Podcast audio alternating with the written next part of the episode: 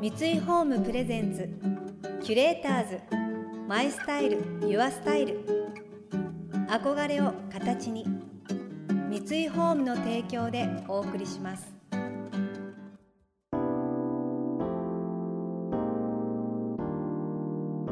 溢れる情報の中で確かな審美眼を持つキュレーターたちがランデブー。今日のキュレーターズは稲垣恵美子です。山際十一です。想像力を刺激する異なる二人のケミストリー。三井ホームプレゼンツキュレーターズマイスタイルユアスタイル。ナビゲーターは田中れなです。今日のキュレーターズはフリーランサーの稲垣恵美子さんとゴリラの研究をされている総合地球環境学研究所所長の山際十一さん。お二人の最終週となる今回はキュレーターズたちが想像力を刺激する週末の過ごし方を提案するキュレート・ユア・ウィークエンド。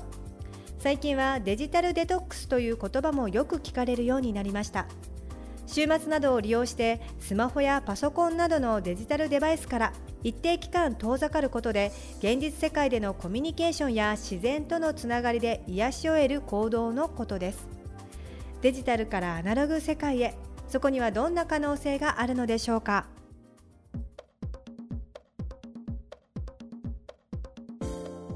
例えば森の中を一人歩いていても、はい、風がそよぎね、はい、鳥が舞い降りてきて、うん、蝶がひらひら飛んでいて、はいはい、そういうのを見ながらさ自分もあの知らず知らずのうちにそういうリズムに乗ってってるわけだよね。だから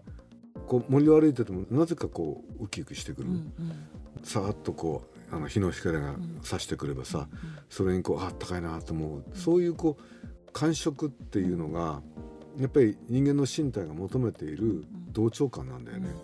うんうん、だから何かに共鳴するっていうことができれば、はいはい、で共鳴できないのは人工物なんですよ、うんうんそういう無機物の中に囲まれていると動かないじゃないですか。で動かないものに人間ってなかなか共鳴できない。動くものだったらそれがネズミだったり猫だったり犬だったりしても共鳴できるんだよね。動くものって全部不安定じゃないですか。不安定。だから本当はそういうのがみんな好きなんですね。好きっていうか。そうだから、動くものっていうのはまあアナログですよ。でね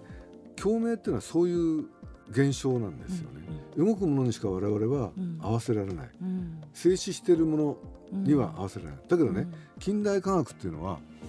動きを静止してでその機能を分析してきたんです、顕微鏡がいい例だけど、はいはい、顕微鏡で見るものっていうのはプレパラートでねみんな固定したものなんですよ、はいはい、でも細胞から何からあの生物ってみんな動いてるわけだよね、昆虫表もそうでしょ、はい、だから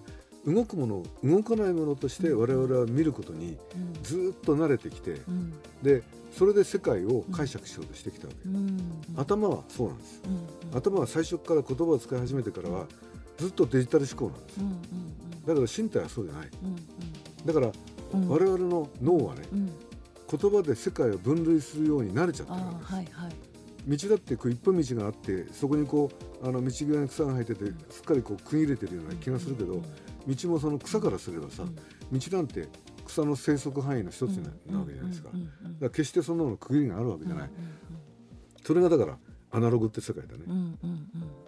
そこをだからもっと重要視した方がいいってことですよ。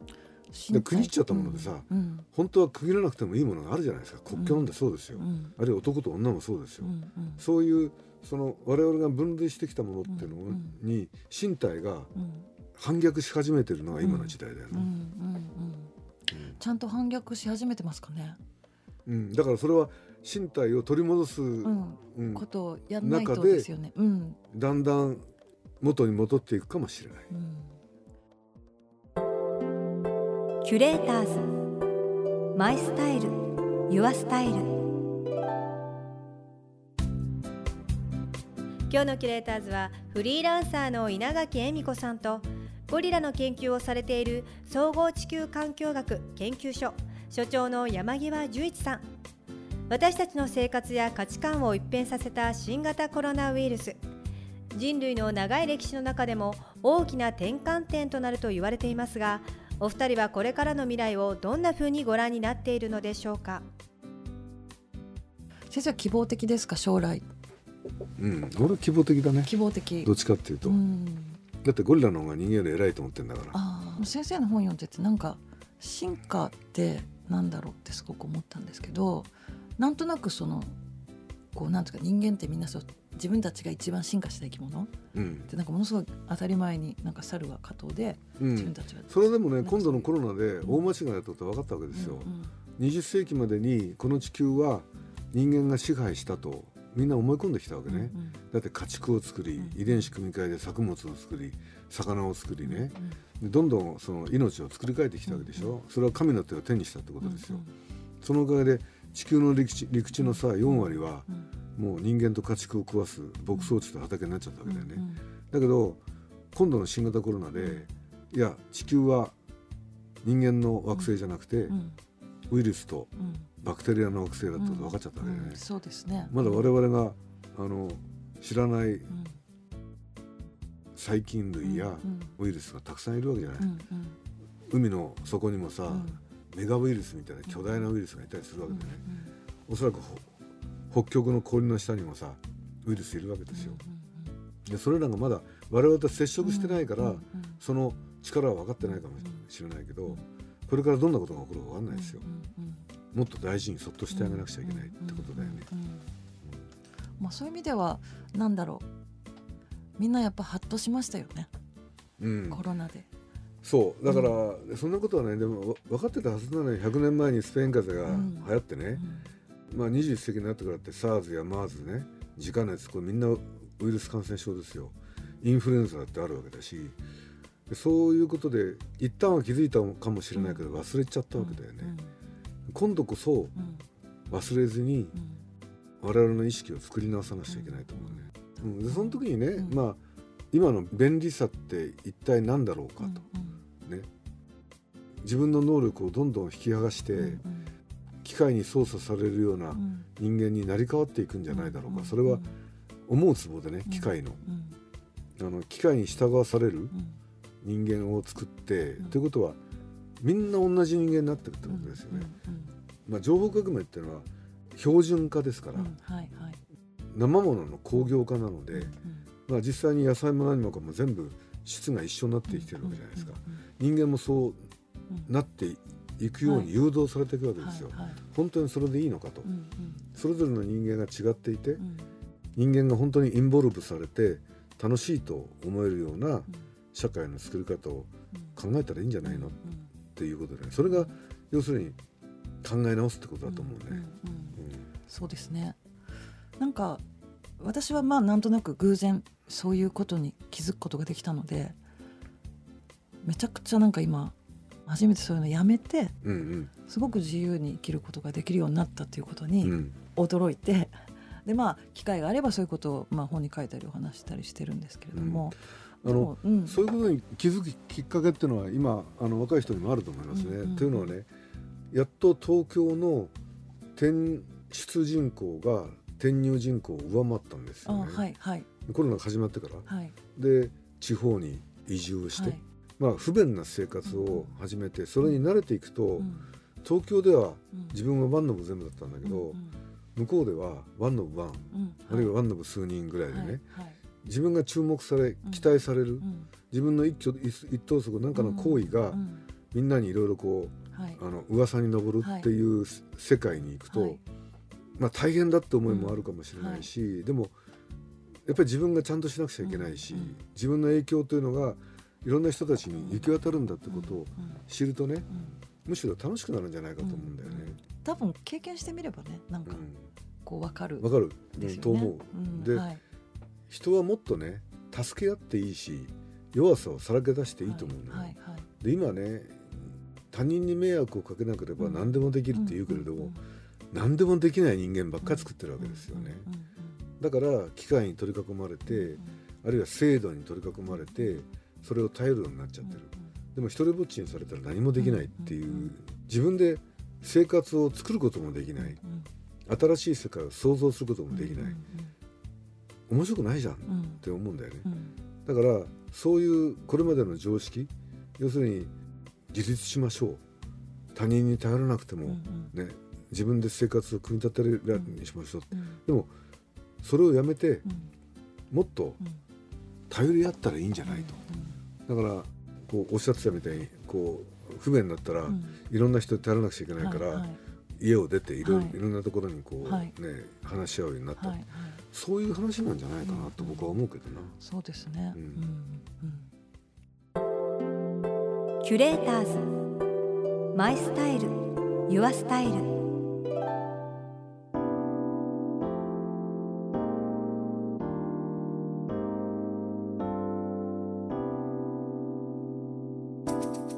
中れながナビゲートしてきました三井ホームプレゼンツキュレーターズマイスタイルユアスタイル。今日のキュレーターズはフリーランサーの稲垣恵美子さんと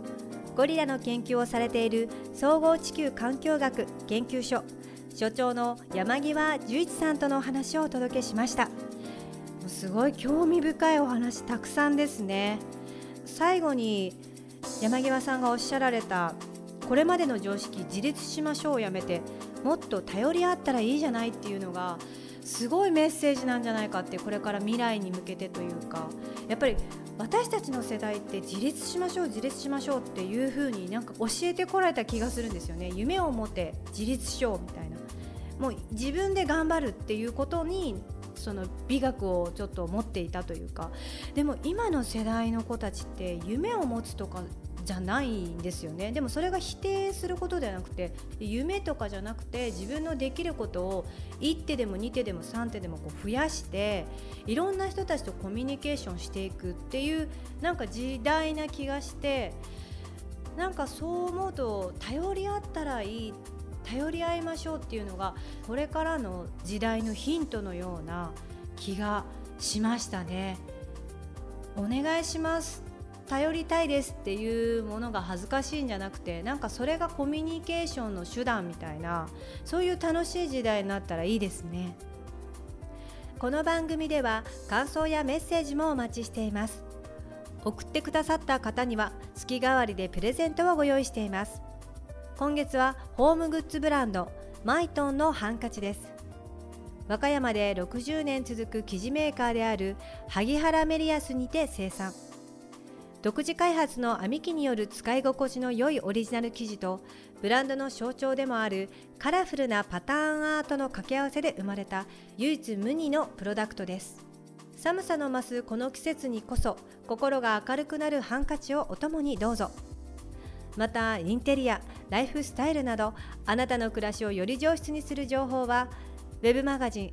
ストーリーズのエアリーライフに掲載しています。